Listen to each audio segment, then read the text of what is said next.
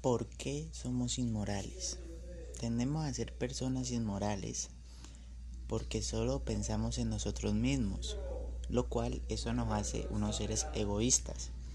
Y es algo que está mal, ya que no vemos las consecuencias que esto nos puede llegar a traer en un futuro, tales como nos puede ir mal en nuestro trabajo, en las cosas que nos propongamos hacer, eh, también se pueden dañar las relaciones interpersonales con todas las personas que amamos o queremos.